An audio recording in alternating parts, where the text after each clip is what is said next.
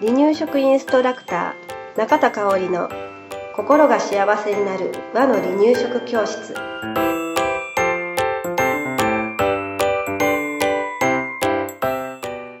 第67回です。番組アシスタントの山本智子です。今日もよろしくお願いします。はいよろしくお願いします、えー今までね何回かお話ししたことある、うん。えー題材なんですけれど、手づかみ食べ。うんうん。うん。大体どれぐらいの時期から始めましょうって一般的に言われてます、えー、後期ぐらいそうそうそう。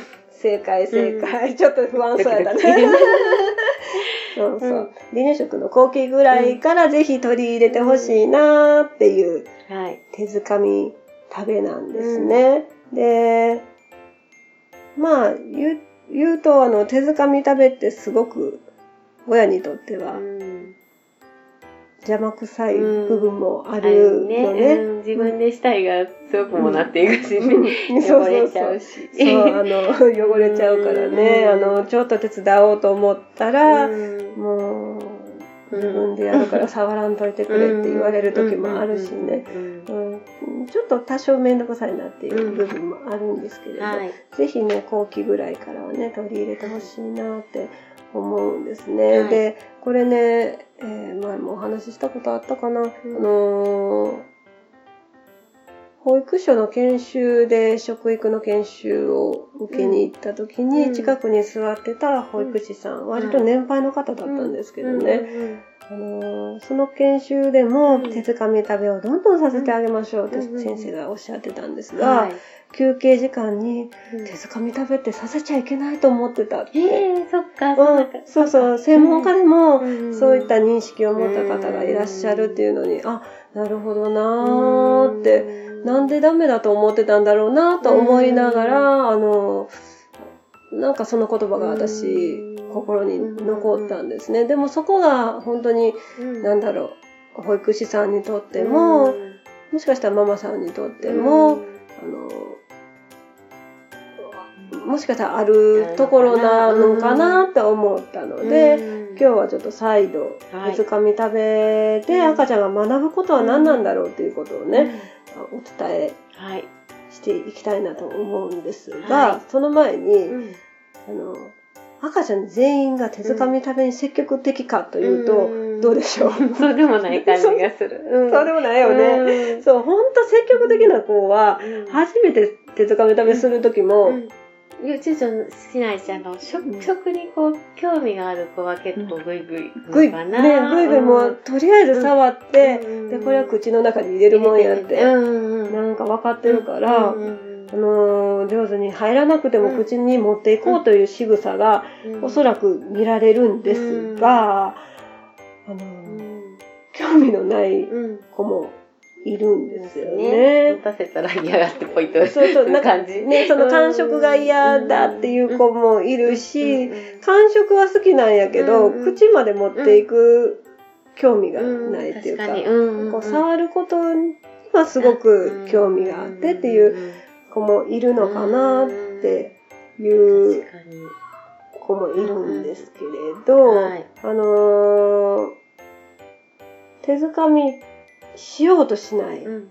赤ちゃんの場合はね、はい。多分それを手づかみするものだと思っていないっていうことと感触が嫌いっていう、まあそういう理由があるのかなとはい。思うので、はい。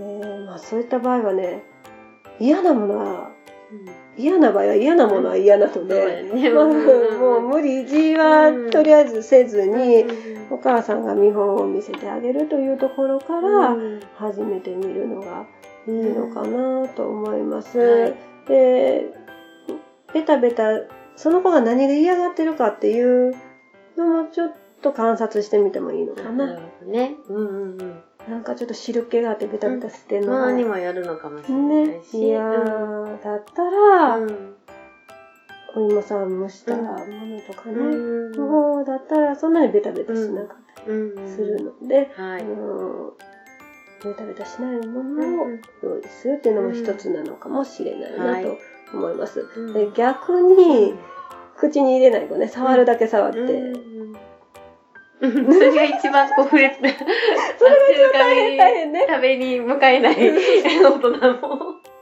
かるもん。うちそうやったからもう、ほん。とおもちゃになってたね、食べ物がね。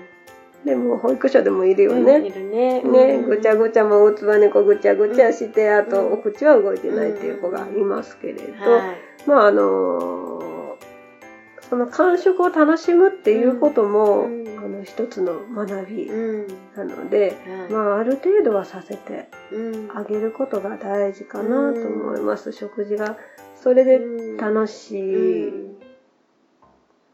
遊びことに行かないぐらい、ね、そうそう楽しいことにつながるのでね。ねうん、ただそれがね、遊びになって長引く場合はもう強制終了でもいいかなと。今日はおしまい。うん、今日はおしまいね。で多分めっちゃ泣くやろうけれども、その場合はお母さんはね、凛とした態度で、もうあの、遊ばない。ご飯で遊ばないんだっていうことを伝えてあげていくことが大事なのかなと思います。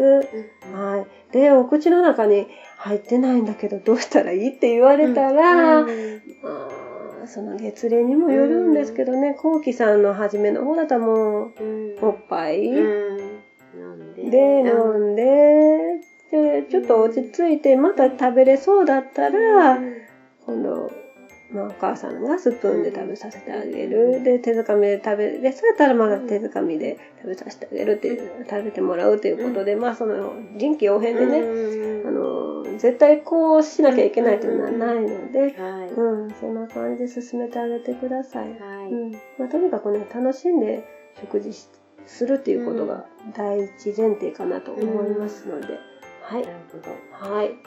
でね、赤ちゃんが、本題に入りますけどね、うん、赤ちゃんが手づかみであの学ぶこと、うん、手づかみで食べて学ぶことは何かなっていうと、うん、えー、まあ、今日は3つ例題を挙げたいと思います。はい、あの指でつまむ、手でつかむっていうことを学んでいきます。はい、これ私たちとっても簡単にできることやと思うんですけれど、実はこれすごく難しいですよね。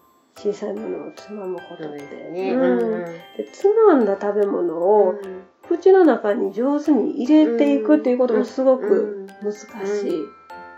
距離感やったりね。そうそう、距離感ね。口、口に持っていくことって難しいね、あれね。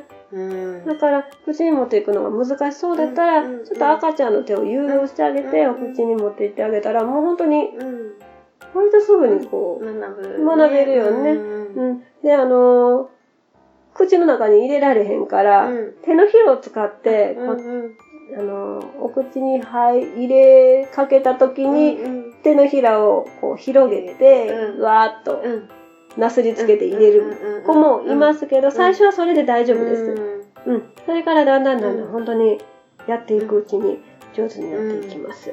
はい。あとはね、食材の硬さ硬さのね、うん、違いをね、学び始めます。うん。あのー、豆腐と人参やったら、あのー、例えば1センチ角に切ったとしても、硬さが全然違いますよね。人参はこれぐらいの強さやったら、つまめるけれど、豆腐、人参と同じ強さでつまんだら、ぐちゃってなっちゃう。あなるほどね。っていうことを、あの、赤ちゃん知らず知らずに学んでいきます。で、同じ人参だとしても、その産地が違ったりとか、お母さんの茹でが加減が違ったりしても変わってきますよね。だからまあ、あの、口に入れ、つまんだ時と口に入れた時の感触っていうのを、あの毎日毎日赤ちゃん学びながら、えー、食べています。うん。そうそう。大人も、あ、今日、今日ちょっと大根硬かったなとかね。ね、あるよね。うん。あ、旬の大根は柔らかいけど、ちょっと季節外れの大根硬いなとか、筋が多いなとか、そういうことも感じながらね、うん、食べてるんだなって、大人と一緒だなっていうことを、お母さんも感じていただければなと思います。あとね、これが一番大事かな。あの、学ぶことでね、自分で食べる楽しさっていうのを学んでます。えー、やっぱね、自分のペースで自分で食べて、っていうのは達成感もあるし、うん、すごく楽しいことうん、かなと思うんですよね。うん、だからあのその楽しさを知ると食べる意欲も増進してくるし、なんかいいことがたくさん、私はあると思うんですね。はい、うん、なのでねあの食べる楽しさを手づかみ食べで学んでほしいなと思います。でこれもね何度もお話ししてますけれど、はい、手づかみ食べしっかりしてきた子って、うん、その後のスプーン、うん、上手になるよね。上手になる、本当に上手になるんですよね、でお箸も割とスムーズに移行していける。そう。やっぱしっかりと手を、その時期使わなきゃいけない手の、指先の動きやったりそうそう発達、発達に応じた動きをさせてあげるっていうことは大事なんだなやっぱりつながってるんですよね、はい、次の成長への段階にね。うん、だからね、あのーしっかりさせていただけると嬉しいなと思います。はい、なので、はい、えー、テーブル周りがね、汚れるの気になったら、うん、まあ、新聞紙とかレジャーシートをテーブルの下に敷いたりとか、うん、もう、汚れても OK なお洋服でするとかね。今日はちょっともう汚れたちょっとかなんわっていうような服の時はもうお母さんが食べさせてあげるとかね。ね。そんな感じで臨機応変にね、やってもらえればいいかな。はい、うん。まあ、ただね、手づかみ食べ嫌がる子で本当に無理強いさせることはね、あ、ねうん、あの、食事が楽しくな,、なくなるっていう原因にもなりかねないので、そこは無理強いはしなくて大丈夫ですので、はい、あの取り組める時に取り組んであげるといいかなと思います。はい。はい。今日もありがとうございました。はい、ありがとうございました。離乳食インストラクター協会では、離乳食の基本と和の離乳食の美味しさを学べる離乳食インストラクター協会2級1級講座を東京、名古屋、兵庫を中心に行っております。2017年2月から2級通信講座が始まります。